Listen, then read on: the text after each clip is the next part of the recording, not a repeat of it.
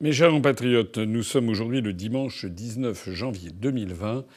et je voudrais euh, faire part de mon indignation sur euh, des informations qui nous parviennent dans des domaines finalement assez différents mais qui se rejoignent euh, pour montrer l'urgence, la gravité de la situation de l'Europe en général et de la France en particulier. On a appris par la tribune de Genève il y a quelques jours que la pauvreté ne cesse de progresser en Allemagne. L'Allemagne, ce pays qui nous est montré comme une espèce de modèle à suivre, à tout instant, nous devrions nous inspirer continuellement des États-Unis d'une part et de l'Allemagne de l'autre, eh bien l'Allemagne est un pays où la pauvreté ne fait que s'amplifier, notamment depuis euh, les réformes Hartz 1, 2, 3 et 4 imposées par Gerhard Schröder, euh, qui, le prédécesseur de Mme Merkel, qui a fait que un grand nombre d'Allemands ont dû accepter des petits boulots. Petits boulots qui, à l'origine d'ailleurs, euh, devaient être des marginaux, devaient être des compléments de revenus et qui sont en fait devenus des travaux à temps plein tellement il faut, c'est une espèce de chômage euh, caché.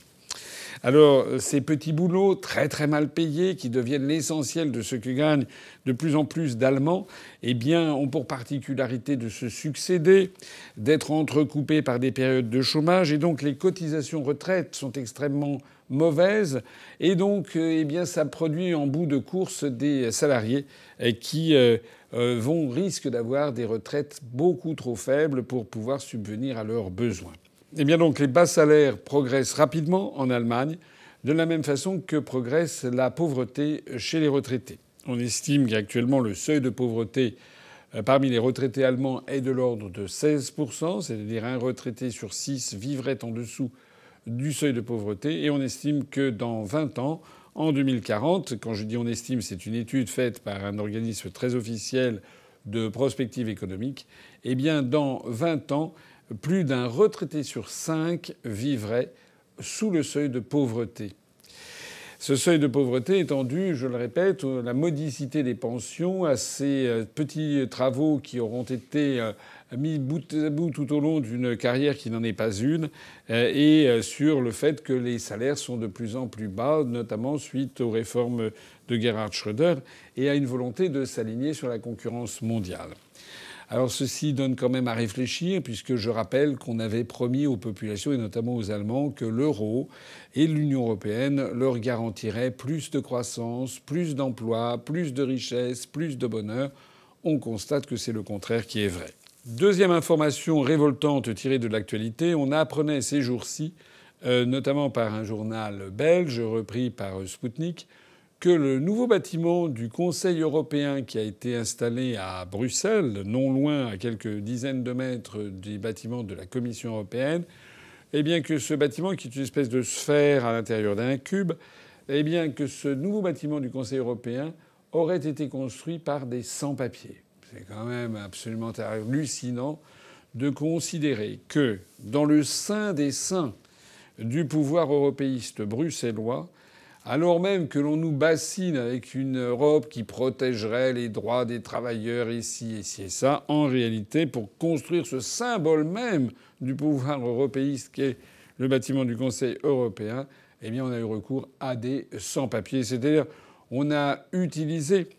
la pauvreté, on a utilisé le manque de défense d'un certain nombre de travailleurs immigrés venus en Belgique, plus ou moins légalement, on parle de Guinéens qui se seraient fait passer pour des Portugais travailleurs détachés, enfin tout un micmac. Eh bien, en fait, on exploite au plus haut niveau la misère humaine.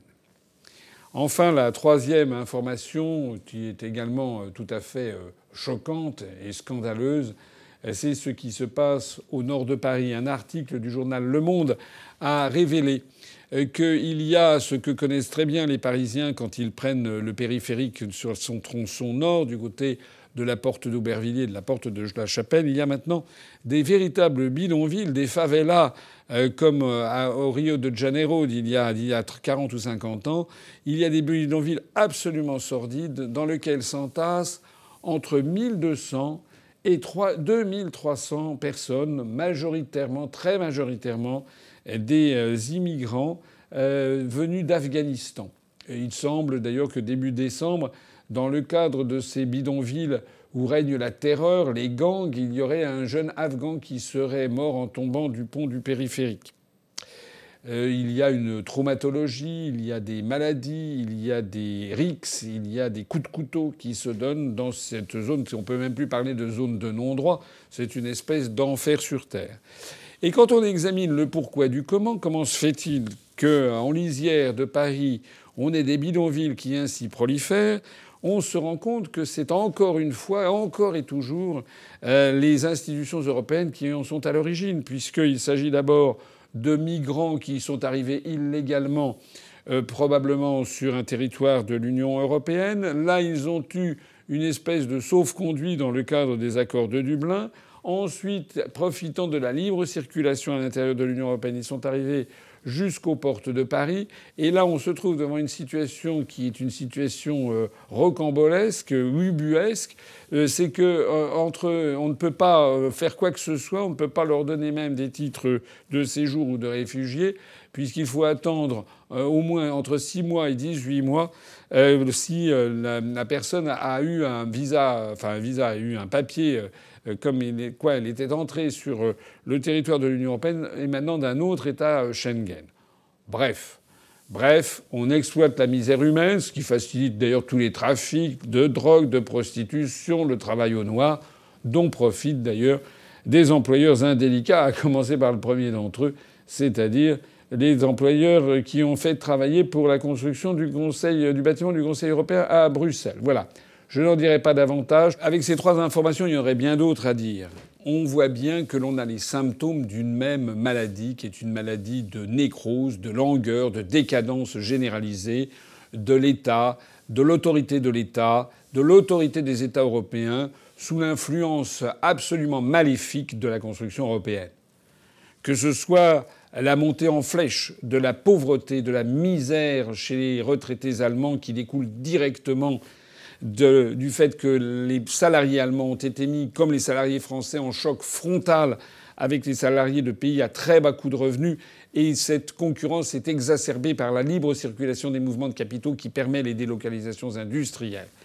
Que ce soit cette affaire absolument scandaleuse de la construction du bâtiment du Conseil européen à Bruxelles, c'est-à-dire le sein des saints du pouvoir européen, où l'on emploie des, sans-papiers, on profite de leur vulnérabilité et de leur pauvreté et de leur misère selon un processus totalement mafieux et délibéré puisque on a appris que ces malheureux sont payés en liquide pour qu'il n'y ait aucune trace, ce qui témoigne de l'absence totale d'éthique des dirigeants européistes, ou que ce soit ces bidonvilles qui se répandent notamment dans le nord de Paris, il y a malheureusement bien d'autres endroits en France où l'on compte maintenant des centaines et même plusieurs milliers de réfugiés afghans dont on ne sait même plus s'ils sont réfugiés économiques, politiques ou autres et qui vivent dans des conditions infâmes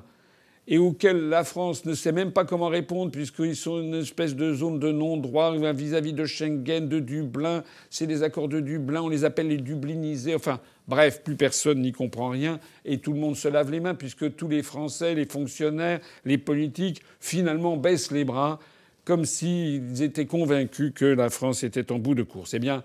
je voudrais dire ici que ça suffit comme ça. Qu'il faut maintenant un grand coup de balai. Il faut que les Français maintenant comprennent que la France est en voie de liquéfaction, de destruction, et qu'il faut qu'ils reprennent les choses en main. On ne reprendra pas les choses en main tant que l'on aura laissé à d'autres le pouvoir. C'est la raison pour laquelle